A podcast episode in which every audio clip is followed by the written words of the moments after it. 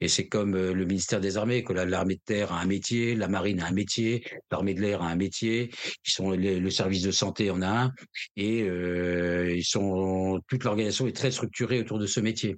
Donc dans ces approches assez verticales, très métiers, il faut aller mettre du transverse. Il faut mettre la juste dose de transverse que l'organisation est capable de tolérer à un moment, à un instant T.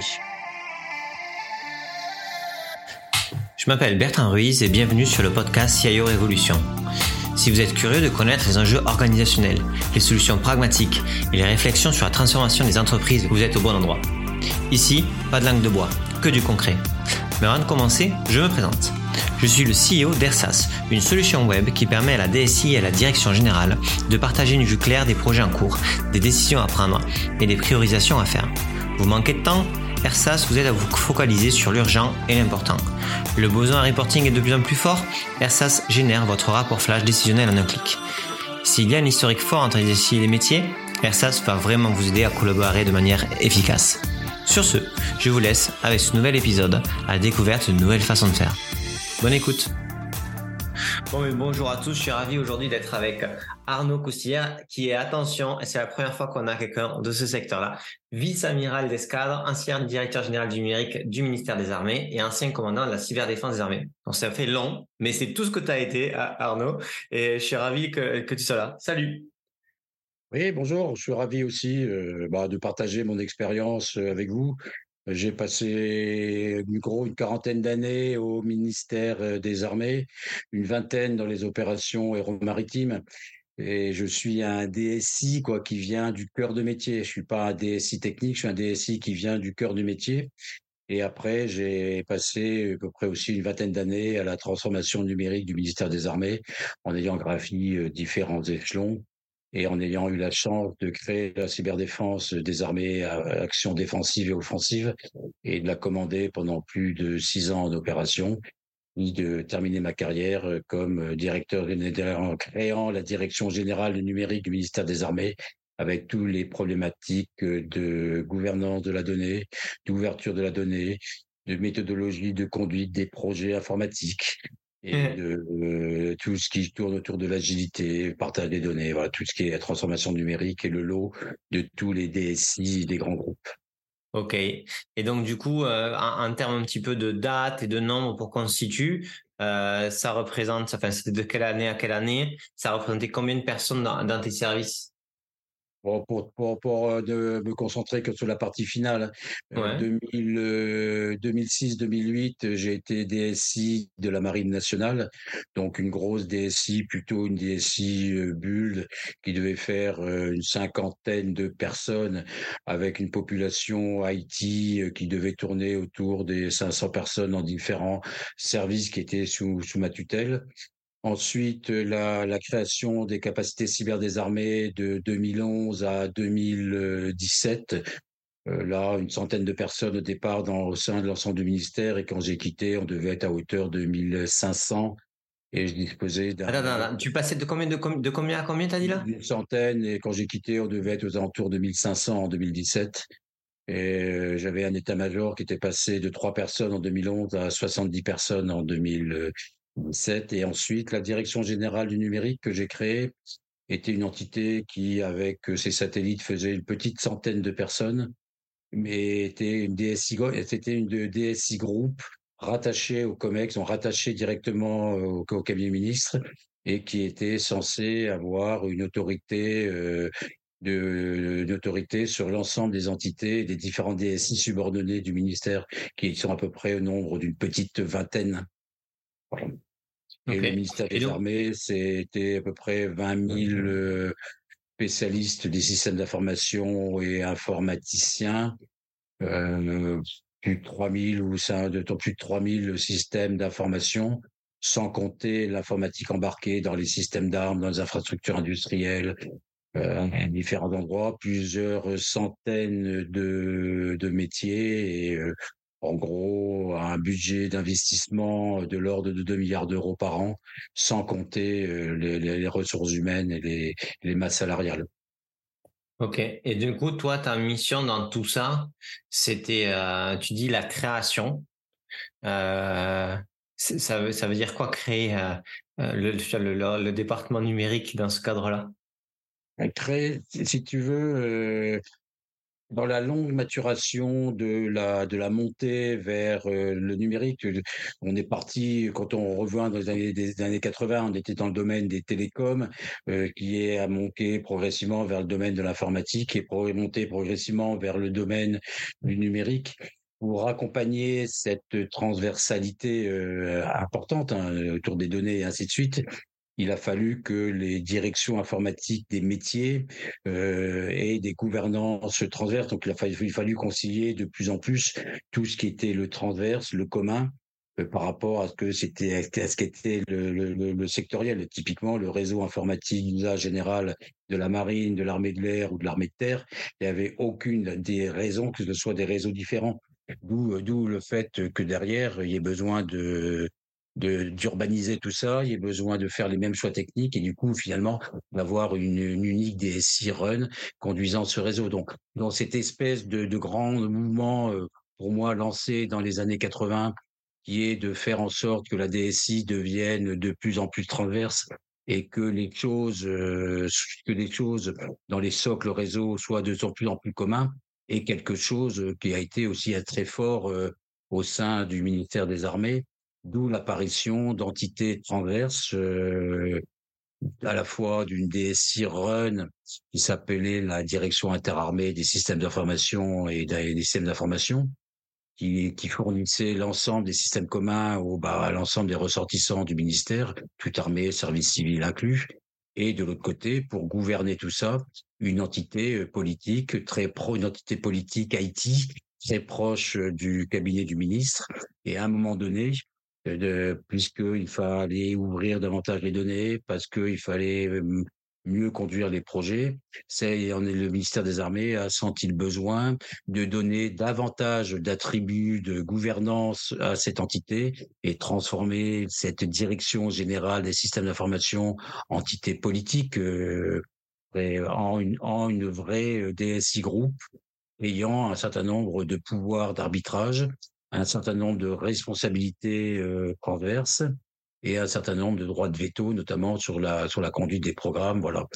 Donc euh, c'est c'est ça que ce que j'ai été amené à, à, à faire, c'est de transformer une direction de l'IT très politique qui décrivait voici les normes qu'il faut faire, qui faisait des beaux papiers très intéressants, mais que finalement qui n'étaient pas appliqués en une direction plus opérationnelle et, exerçant réelle autorité sur l'ensemble des différentes euh, DSI euh, du, du ministère. Euh, quand, quand, quand, on prend une organisation de la taille du ministère des Armées, je pense que l'on est l'organisation la plus complexe en la Europe. Plus complexe, ben ouais, c'est clair. Pas, et, tellement de la taille, pas tellement du fait du nombre de postes de travail, mais surtout de l'hétérogénéité des systèmes, des contextes d'emploi et des métiers. Ok, donc c'était plutôt le fait que ça soit vraiment tellement disparate en interne que faire en sorte que tout le monde arrive à se, se à travailler ensemble, à créer un, cadre commun était, a été le, le, point clé, c'est ça? Oui, tout à fait. C'est la partie là, bah, c'est c'est un peu de toute façon la problématique que, tous les grands DSI ont dans les organismes où il y a des cultures euh, d'entreprise assez fortes.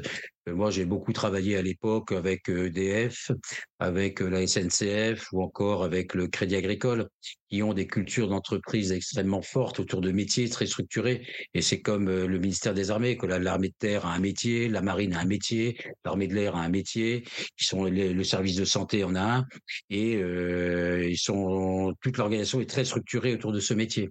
Donc, dans ces approches assez verticales, très métiers, il faut aller mettre du transverse.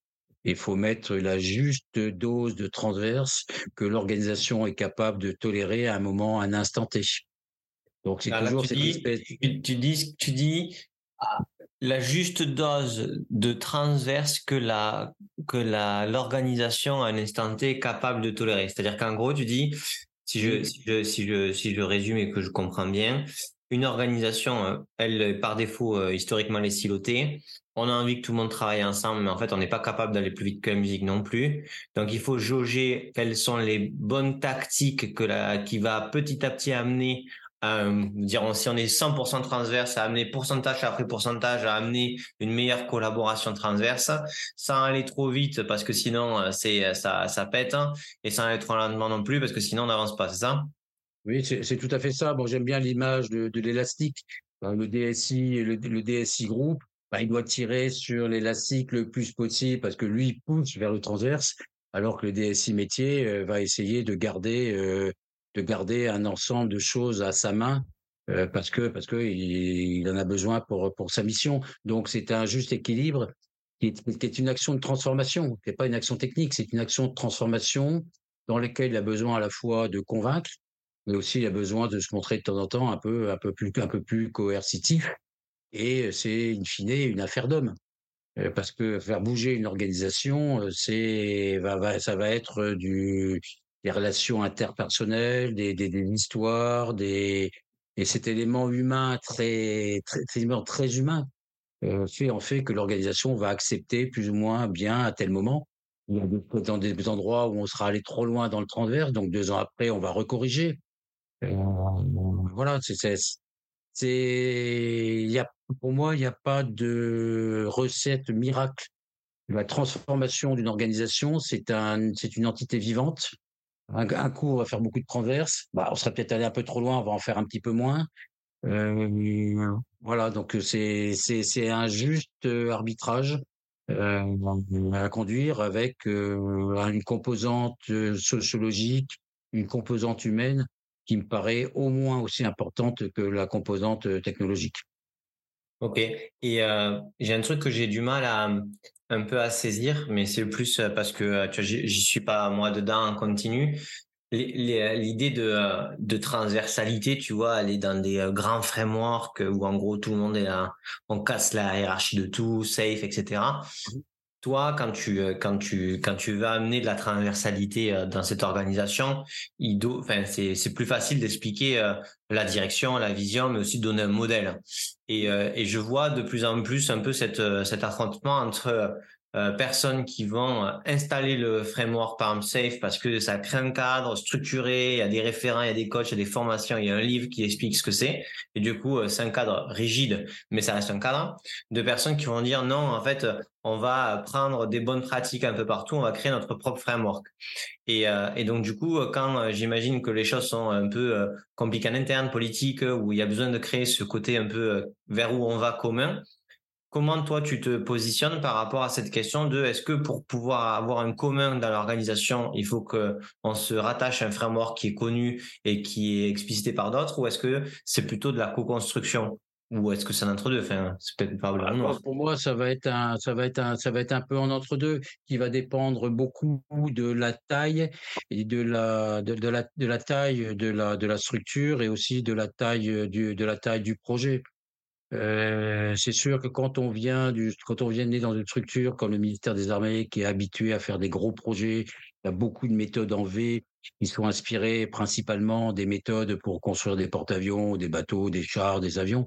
Euh, quand on transfère ça sur du numérique, ça marche pas forcément très très très très très, très bien. Euh, en même temps, tu vois, je suis, je suis content qu'on fabrique pas, un, tu vois, des, des, des, armes en mode super agile. Tu vois, il y a ce côté itératif des fois. Voilà.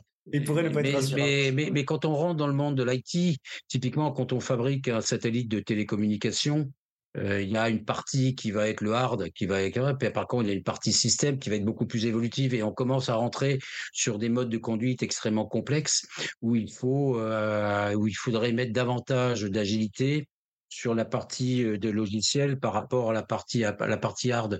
Et c'est à partir de ce genre de projet que l'on touche du doigt un petit peu la complexité de la, rencontre du monde agile pur et dur qui vient du monde de, de l'informatique, du système d'information, par rapport au mode projet plus classique qui vient qui vient de, des projets un peu euh, industriels classiques. L'autre chose qui est aussi à prendre en compte, c'est que dans les années 90, 2000, dans toutes les grandes organisations, on a utilisé le projet informatique comme moyen de rationalisation de, des organisations, on a utilisé le projet de l'informatique comme étant aussi un moyen de, de, de, faire travailler les gens ensemble en disant bah plus vous globaliserez vos besoins, plus vous mettrez un système d'information en gros, mieux ça marchera. Et tout ça, ça a généré des échecs euh, importants, dont le ministère des Armées, euh, comme d'autres, euh, n'a subi les foudres. Typiquement, le projet Louvois. le projet Louvois, c'est un projet qui est qui est qui est d'une complexité extrêmement importante puisque c'était payer tous les tous les militaires de l'ensemble du ministère de la même façon, alors que les règles de paiement étaient différentes. Donc euh, c'est un projet qui a été lancé alors que les règles de, n'ont pas, pas été faites. Donc c'était l'utilisation d'un projet informatique pour transformer le, paiement des soldes du ministère. Donc problème d'un d'un projet de cette taille-là. Euh, donc nous en plus, euh, pour d'autres raisons, les gains ont été anticipés. anticipés, bah, ça a conduit à un projet, comme j'appelle, un projet qui avait des indicateurs pastèques, c'est-à-dire vers à l'extérieur pour rassurer les autorités. Indicateurs Pasquec. Étaient, étaient, étaient, tous, étaient tous rouges à l'intérieur et qui, au bout d'un moment, le, le, truc a divergé. Quand le truc a divergé, bah, tout le monde a, a regardé, a été un peu désarçonné. Puis bah, quand un système qui diverge, bah, ça fait des dégâts qui ont été quand même assez, assez, assez importants.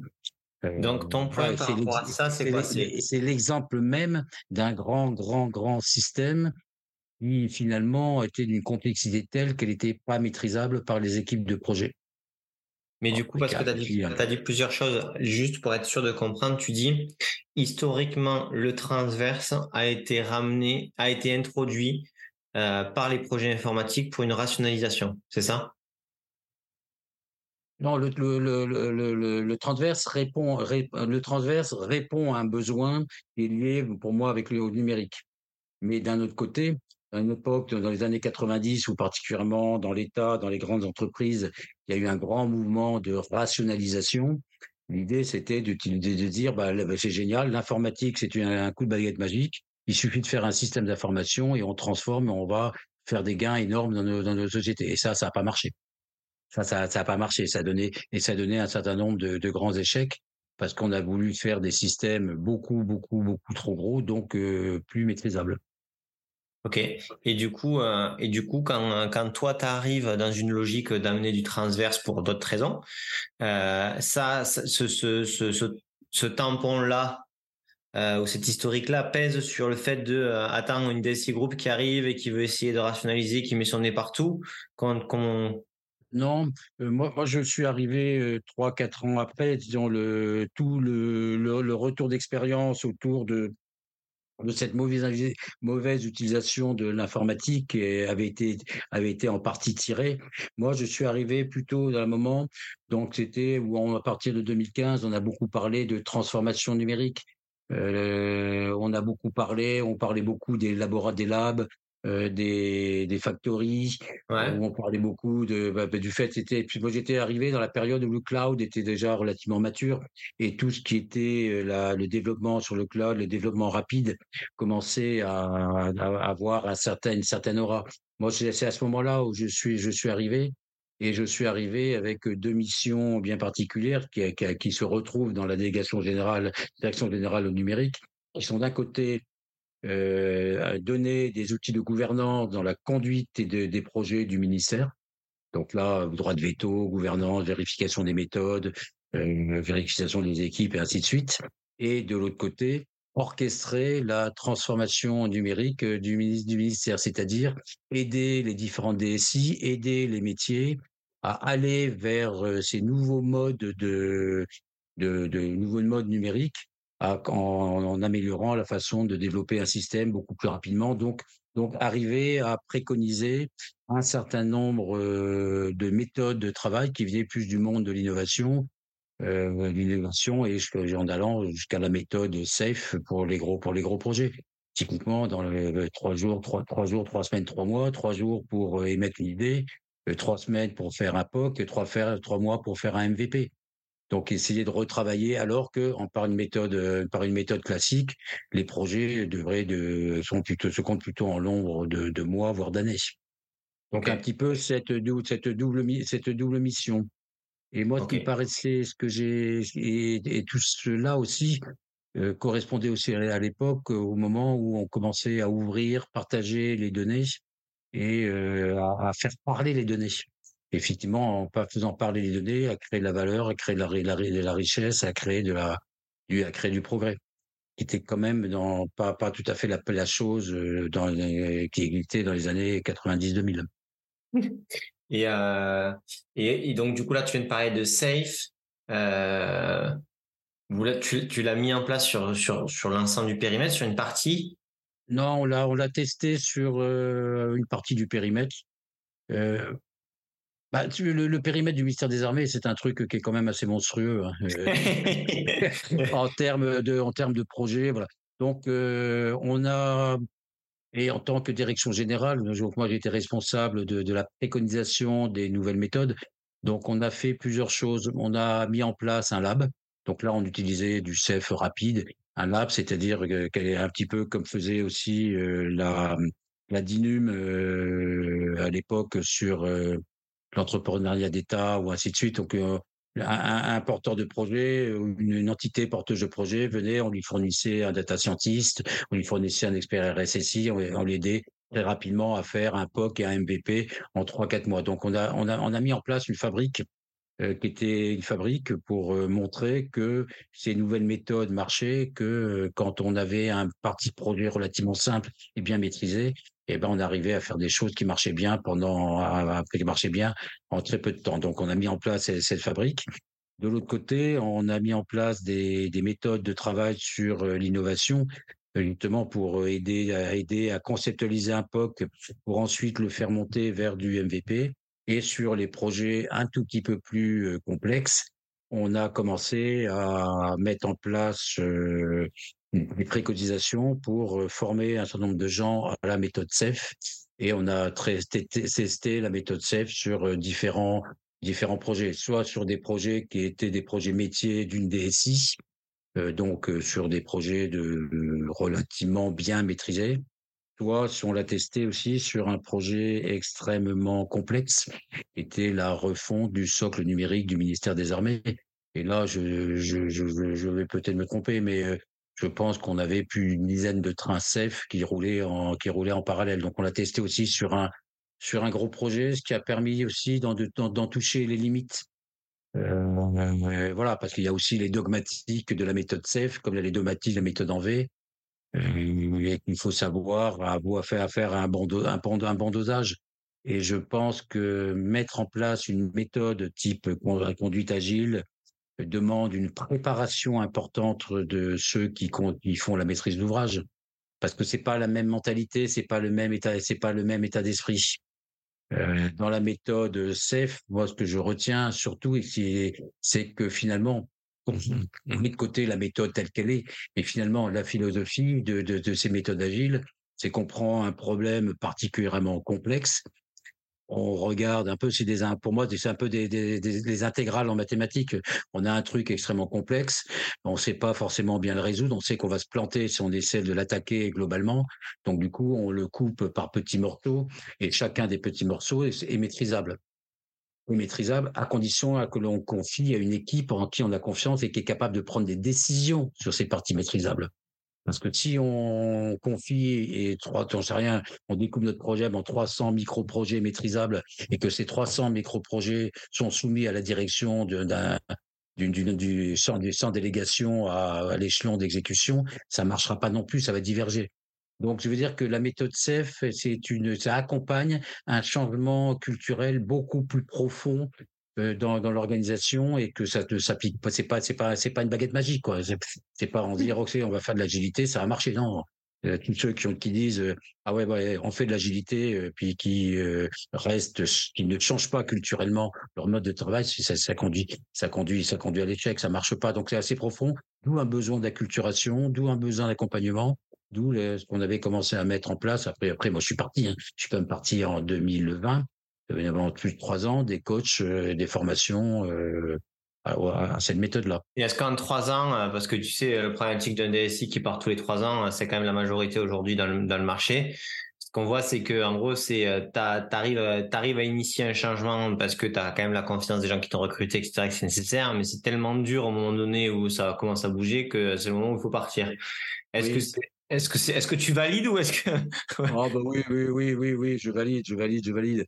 Parce que, de toute façon, c'est vrai quand on fait de la transformation partout, quand on fait la transformation, des moments où on est recruté, on vient, on, on, est neuf, on va se dire, euh, alors là, lui, il sera moins con que son prédécesseur, on va pouvoir faire quelque chose. Et au bout d'un moment, bah, euh, au bout d'un moment, euh, la réalité se rappelle à tous. Et euh, si on fait faire des progrès pendant un temps, il y a un moment où l'organisation va peut-être avoir besoin d'une pause. Donc c'est pour ça que le DSI ou le DSI réformateur, eh bah, au bout de trois ans, bah, il, a, il a, il a peut-être fait bien avancer sa structure pendant deux ans. Soit on lui redonne un mandat de trois ans parce que du coup, il s'installe dans la continuité, il a, il a du temps devant lui, il n'est pas obligé de, de, d'aller au forcing. Soit on lui donne pas de temps, du coup, il va au forcing, donc il va au clash. Moi, ce qui est intéressant dans, dans mon expérience, c'est que j'ai fait deux grandes transformations du ministère des Armées. La première, c'est la création de la cyberdéfense. Je suis quasiment resté en poste pendant huit ans. Donc, j'ai été en charge du projet pendant deux ans et je l'ai commandé pendant plus de six ans. Et donc, du coup, bah, j'ai été, avec mon équipe. Donc, on a, bénéficié de ce recul euh, du temps qui a permis euh, d'y aller euh, à un certain rythme. Ensuite, comme DGNUM, je suis resté trois ans. Euh, la mise en place de la DGNUM la première année, été plébiscité par tout le monde, tout le monde était très content. On, a mis en place des tas de reglés. À partir de l'année suivante, quand on a commencé à exercer nos pouvoirs, j'ai commencé à faire constater quelques grincements de dents parce que c'était un peu un empêcheur de tourner en rond, parce qu'un tel voulait prendre la norme du small alors que le ministère avait choisi collégialement de prendre la norme X. Voilà, donc on commence à rentrer, mais ça, c'était pas très gênant. Par contre, c'est quand on a commencé à ouvrir la boîte de la boîte de la conduite de projet. Et dans les boîtes de conduite de projet, bah, en tant que directeur général, j'allais voir les projets qui allaient bien, mais j'allais surtout voir les projets qui allaient pas bien. Et là, bah, quand on va, on enlève les projets qui vont pas bien, bah, on enlève des, dysfonctionnements ou on enlève des, des, erreurs ou on enlève des choses qui font pas très plaisir. Donc du coup, c'était et, du coup après, il fallait changer les organisations et changer les méthodes. Et là, c'était une deuxième phase de transformation et les transformations demandent du temps. Donc euh, bah, il était bien que je parte au bout de trois ans, remplacé par quelqu'un qui avait une autre euh, une autre culture, une autre approche, une méthode, voilà, qui a qui, qui a, qui a continué le travail. Et je vois dans pas mal de structures, euh, bon, je vais pas citer les noms, mais deux autres euh, DSI qui étaient particulièrement innovants, mais sont amateurs. Euh, il y en a un qui a été éjecté au bout de trois ans en profitant du fait qu'il soit malade, et quant à un autre a été remercié par sa grande par sa direction parce que les métiers trouvaient qu'il avait fait trop de transverse par rapport à leur verticalité. Voilà, donc un métier, je pense qu'un dans une organisation, un directeur du numérique qui vient secouer l'organisation, effectivement, il y a un moment où il faut le changer. Et tu penses que le mec qui t'a, la personne qui, qui suit à ce moment-là continue ce que tu fais ou recasse tout parce qu'il considère qu'il doit se mettre en opposition pour, euh, pour créer non, parce que, non, parce que la, direction est bonne. Qui est, qui est, je pense qu'il y a besoin d'inflexion parce que au bout d'un moment, quand on est en transformation, on a des combats, on a des, on fait aussi, on fait aussi des erreurs. Euh, voilà, donc on va avoir quelqu'un qui vienne remplacer mais la direction générale ne va pas changer. La direction générale euh, de de vers eux, c'est plus d'agilité, c'est plus de, traitement des données, euh, c'est plus de partage. Euh, il y, a, toutes ces grandes tendances restent vraies et, elles sont vraies dans tous les dans tous les grands groupes.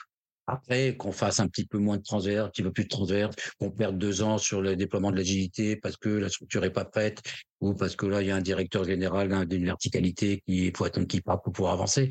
Voilà, donc je, moi je pense que dans ces dans ces grands mouvements, on est sur euh, un axe où on voit où il faut aller, et puis après c'est un art d'exécution. Ok. Et, euh, et tu penses, franchement, tu, tu, parce qu'il y a quand même une question sur ce côté des SI trois ans. Euh, toi, tu as initié un mouvement. Ça c'est, ça c'est, tu l'as, tu as vraiment initié un mouvement de transformation à ce moment-là. Tu, tu changes des pratiques, etc. Et, et euh, est-ce que, parce que j'imagine que tu sais un peu encore ce qui s'y passe, etc., de manière globale, est-ce que du coup ils sont quand même allés dans la même direction et ils y sont allés, alors pas, pas exactement comme tu pensais qu'il faudrait, etc., mais c'est continuer Ouais. Ah, non, non, non. ce que j'ai lancé avant de partir, qui était la création de 17 DSI euh, métiers du ministère des Armées, bah, le projet a été entériné par le ministre six mois après mon départ et est devenu opératoire. La création de l'agence numérique de défense, euh, elle a été créée après qu'elle ait réussi ou pas réussi à trouver sa place.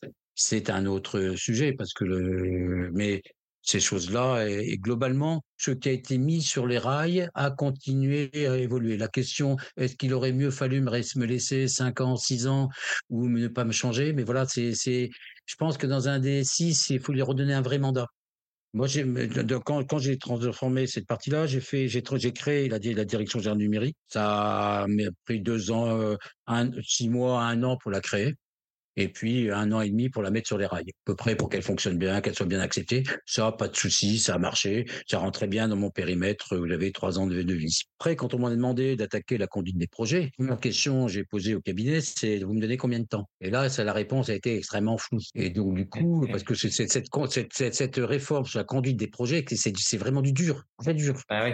Et puis là, bah, j'ai pu, j'ai pu lancer. Là, du coup, je me suis contenté de lancer les premiers inputs parce que je, je sais très bien que ça ne servait à rien d'aller plus loin, parce que je savais très bien que à l'été 2020, je partais. Et que je ne serais pas prolongé, que mon équipe serait euh, aussi un petit peu défaite. Donc la particularité, si vous voulez, nous militaires, c'est que c'est on est comme les pots de yaourt, on a une, une, date de fin de vie euh, sur euh, sur sur nos contrats donc on sait très bien euh, que 59 ans, on est dehors. Ou, Après la pastèque, le pot de yaourt. on est, on est très, dans, très, dans, la nourriture aujourd'hui. Voilà, ouais, très dans la nourriture. Oui, non, il n'y a pas de surprise. Euh, ce qui est différent d'un DSI du monde privé qui peut être débarqué du jour au lendemain. Donc nous, on débarque pas trop, c'est pas tellement notre notre culture, mais on sait que les gens euh, vont disparaître à telle date parce que c'est leur limite d'âge. Voilà, donc les relations sont, sont peut-être un tout petit peu plus différentes. mais je pense que la transformation numérique a été un, est, un mouvement de, qui, est intéressant parce que ça met en, route une dynamique. Je pense que ça a deux points difficiles, c'est que ça met en place un tempo qui est très rapide. Et puis deuxièmement, c'est le point le plus, je pense, le plus compliqué, le plus délicat et qui est vraiment la ligne de conduite et la ligne directrice de toutes ces transformations, c'est les compétences et les ressources humaines. Et les difficultés. Ça, par rapport à la partie RH interne, comment tu, comment, euh, c'était quoi le lien bah, en tant que directeur général du numérique, j'avais euh, j'étais ce qu'on appelle en jargon pilote des métiers numériques. Donc j'étais comptable du suivi de ces métiers, du suivi de la situation, de la formation et de l'état des lieux, de l'évolution bah, du nombre d'agents, euh, euh, des difficultés de recrutement, des difficultés de formation, des affectations, voilà donc donc, donc de la de la de la de la radioscopie annuelle en permanence de l'état des lieux de la ressource humaine numérique du ministère des Armées. Et c'est, je pense que dans cette, dans la transformation du, du, ministère qu'on a conduite, c'est l'élément le plus structurant. Parce que c'est pas la peine de rêver de super DSI euh, si on n'a pas les bonhommes. Et euh, derrière, ça veut dire que ça, et si, et moins on a de, moins on a de, de personnes, euh, malheureusement, s'il faut externaliser, plus il faut garder des personnes de haut niveau capables de faire de la maîtrise d'ouvrage. Donc des métiers d'architecte d'entreprise sont des métiers très en tension. Je passe bien sûr sur tout ce qui est data scientist, les gens qui vont parler data, ou encore tous les gens qui sont des experts de la cyber. Mais c'est vraiment ce, ce côté, ce côté manque de ressources humaines quantitatif et qualitatif qui impose dans différents endroits aussi qu'on rassemble les experts au bon endroit. Typiquement, quand on a créé l'agence numérique de défense, c'était de se dire il faut que je mette dans cette agence les meilleurs pilotes de conduite de projet, les meilleurs architectes pour pas les avoir disséminés dans tous les services. Je les mets là et cette agence va devoir conduire les 50 principaux programmes euh, programme de système d'information du ministère des Armées, ceux qui sont les plus structurants, euh, ceux que moi, en tant que DGNUM, je suivais dans une liste, et après on rendait compte à l'interministériel ou qui est directement du ministre de l'avancement de ces projets. Voilà, arriver à concentrer la ressource humaine parce qu'elle est rare. Et, euh, et du coup, tu, euh, par rapport à la ressource humaine, donc du coup, il y a une question de compétences dans l'IT, etc. Première question, est-ce que tu pouvais recruter un, un, tu pouvais recruter à l'interne, c'était de la presta. Et deuxièmement, est-ce que les, euh, il y avait une problématique aussi de RH liée euh, aux autres métiers où en gros, euh, tu avais eu du mal parce que bon, safe, etc., l'agilité, c'est quand même être proche du utilisateur finaux, etc. Et donc du coup, un changement un peu global au niveau de l'organisation qui dépasse la DSI. est-ce que c'était aussi un point de difficulté ou au contraire, il y a eu plutôt un mouvement en interne comme quoi c'est ça qu'il fallait faire et du coup, c'était plutôt moteur? Non, sur les sur les bilans RH, euh, non, c'était il y, avait une assez bonne mobilisation, notamment de la direction des ressources humaines du ministère, avec qui on a créé une académie euh, du numérique. Donc, euh, par contre, la, la, ressource est rare. On avait aussi revalorisé énormément les, les salaires des contractuels pour arriver à les hisser au même niveau que les salaires équivalents du privé. Voilà, après, les, les, corps des fonctionnaires, c'est une autre, problématique. Mais non, il y avait là, autant sur la conduite de projet, c'était des choses qu'on tapait dans le dur, dans, le dur, avec des oppositions fortes, par, par, par mauvaise compréhension, autant sur le besoin de, faire quelque chose sur les RH, le besoin de mobiliser l'ensemble des acteurs du ministère des Armées pour trouver des solutions innovantes sur les ressources humaines, sur le recrutement, euh, tout spécialité IT confondue. Oui, ça, il y a eu il y a un mouvement, une vraie dynamique. Euh, on a les armées ont les, directions des ressources humaines des armées ont réinventé des partenariats euh, en allant chercher des écoles, des gens dans les écoles à partir de la classe de première. Voilà, il y a eu beaucoup, il y a eu beaucoup d'initiatives. Euh, vont-elles suffire euh, à alimenter le Georges Très franchement, je pense que non. Euh, et qu'il va falloir euh, là aussi dans la conduite de projet euh, revoir un certain nombre de, de, façons d'exploiter nos, nos, nos, systèmes d'information. Euh, je ne parle pas des, des, avec de oui avec, avec de l'externalisation telle qu'on pouvait mal la comprendre il y a quelques années, mais le recours à des, des partenaires, à des prestataires à qui on confie typiquement l'hébergement. Aujourd'hui, faire de l'hébergement cloud en code privatif, OK, sur certaines données très sensibles du ministère des Armées, sur un certain nombre de, données euh, de niveau euh, sensible, je pense aux données ressources humaines ou des choses dans ce genre-là, eh ben, le cloud peut être mis en commun avec les autres services de l'État ou peut être confié à des partenaires euh, comme Thales, OVH, même Spot, bon, allez, je, Airbus, je peux pas en oublier, Orange et compagnie des gens qui sont absolument sous le cadre juridique français et avec du personnel qui, euh, qui est capable, comme on est capable d'habiliter ou avec les standards de la, de la défense. Euh, c'est pas, pour moi, c'est pas à des militaires en uniforme de faire de l'hébergement cloud sur des données RH du ministère. Voilà, donc les militaires en uniforme du SIC, il est fait pour aller sur le tas d'opération, il est fait pour aller pour, pour aller combattre. Euh, voilà, donc il y a un juste équilibre, euh, il y a un juste équilibre à trouver. Et euh, est-ce que tu, euh, est-ce que tout ça, en fait, euh, si tu dis que tu as créé plein de DSI, que tu es en relation avec le ministère, etc., est-ce qu'il il y avait un sentiment, il y avait un sentiment d'équipe commune dans le mouvement que vous essayez de créer et donc du coup, bon, des distensions sur certains points, mais qui étaient à la marge ou est-ce que le mouvement qui est en train de se mettre en place, il était, il avait pas encore tout le monde dans la direction IT globalement qui était embarqué? Non, euh, je pense que les, deux premières, la, première année, la première année et demie où je suis arrivé, il y avait une bonne convergence, il y avait une bonne équipe. Moi, euh, au sein, de, au, sein de ma direction, euh, j'avais une équipe extrêmement, extrêmement soudée, qui nous a permis de se mettre d'accord, de travailler très vite et de, faire des propositions très rapidement. Avec d'ailleurs une équipe qui était 50% euh, civil, militaire, et on devait avoir 30% de, de, taux de féminisation, et notamment des, des, des bah, j'avais une chief data officer, chief digital officer qui arrivait du groupe Vinci, qui avait une culture civile totalement. Voilà, donc ça c'était c'était une partie un peu qui était un peu une locomotive. Oui, c'est dans ton équipe, hein, mais ça, mon équipe et, avec, avec le reste des autres entités qui gouvernaient les, les systèmes d'information du ministère, euh, c'était un petit peu à géométrie variable. Je dirais que sur 80% des sujets, bon, il y avait consensus, on travaillait bien ensemble. Puis il y avait quelques sujets qui étaient anxiogènes pour certaines entités, qui fait que il y a un peu un, refus de prendre des risques. Alors que l'on voyait, on voit que la ressource humaine va manquer, donc euh, bah, des décisions qu'on tarde trop à prendre, on va les prendre dans l'urgence alors qu'il valait les mieux les prendre quelques années. Mais ça veut dire qu'il faut accepter de prendre des décisions un peu, un peu audacieuses, voilà. Et en fait, quand tu parles de, de, de, de, de décisions audacieuses, de courage, est-ce que tu le mets, euh, sans citer de trucs et tout, mais est-ce que tu le mets plutôt sur le compte de la peur, la peur de pas gérer, donc du coup d'être une remise en question de soi, ou le fait de plutôt euh, ne pas croire dans la nécessité de changer, c'est quoi? Oui, ne pas croire dans la nécessité de changer, le fait que dans deux ans on sera parti, donc bah finalement euh, ça marche pas si mal. Et puis je pense que là aussi, quand on est à la tête d'une entité, d'une DSI, et qu'on travaille, qu'on travaille énormément pour faire marcher son truc, et ben on n'est pas capable de regarder au-delà de, six mois. On, est, dans la. Bon, je prendre l'image. On est dans la cage du hamster. On galope, on galope, on galope, on galope, mais on voit pas que du coup il y a le mur qui est, devant vous.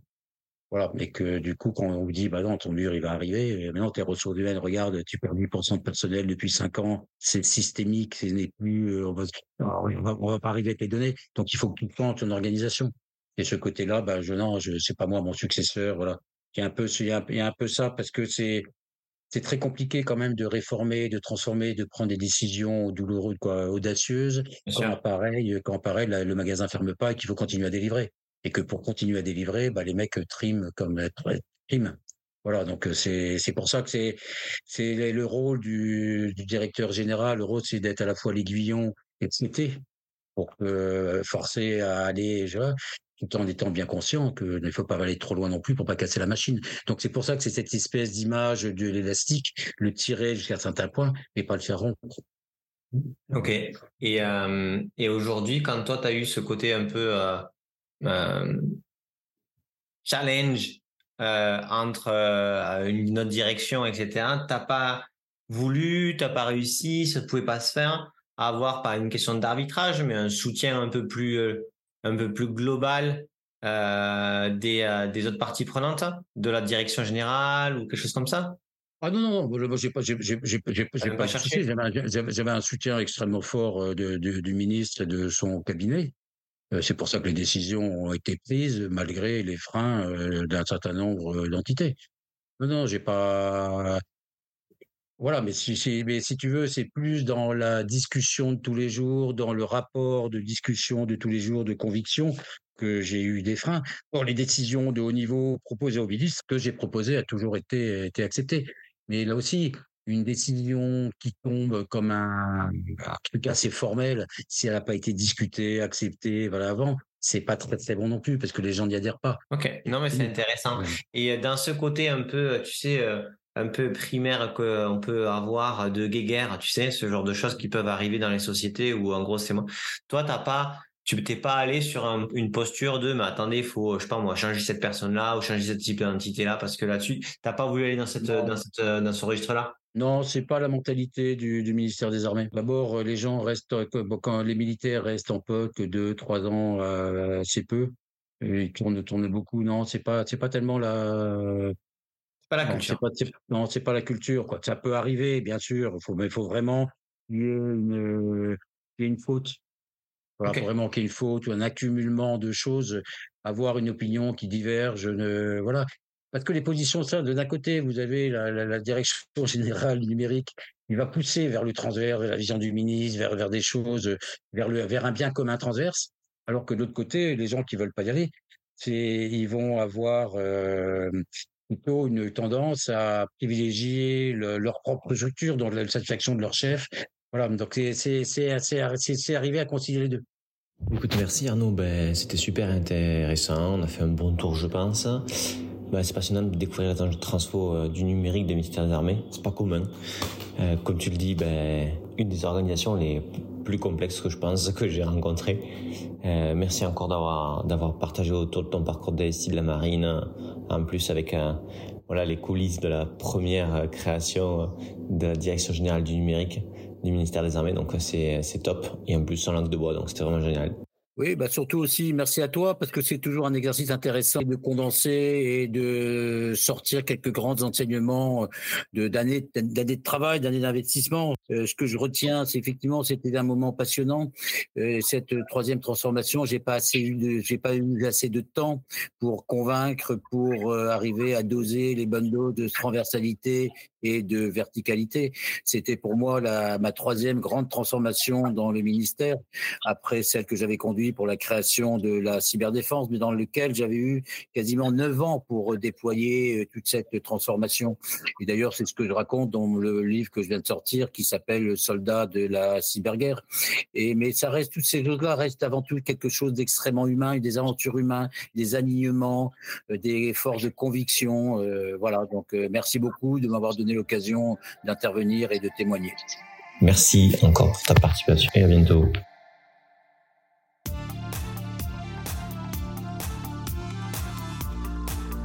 Bon, mais j'espère que vous avez kiffé ce podcast. Euh, comme toujours, n'hésitez pas à le partager euh, sur euh, LinkedIn, à le partager à, vos collègues, chefs de projet IT, DSI. Ça nous aide toujours à, trouver de nouveaux et de, des DSI toujours plus intéressants. Et écoutez, ciao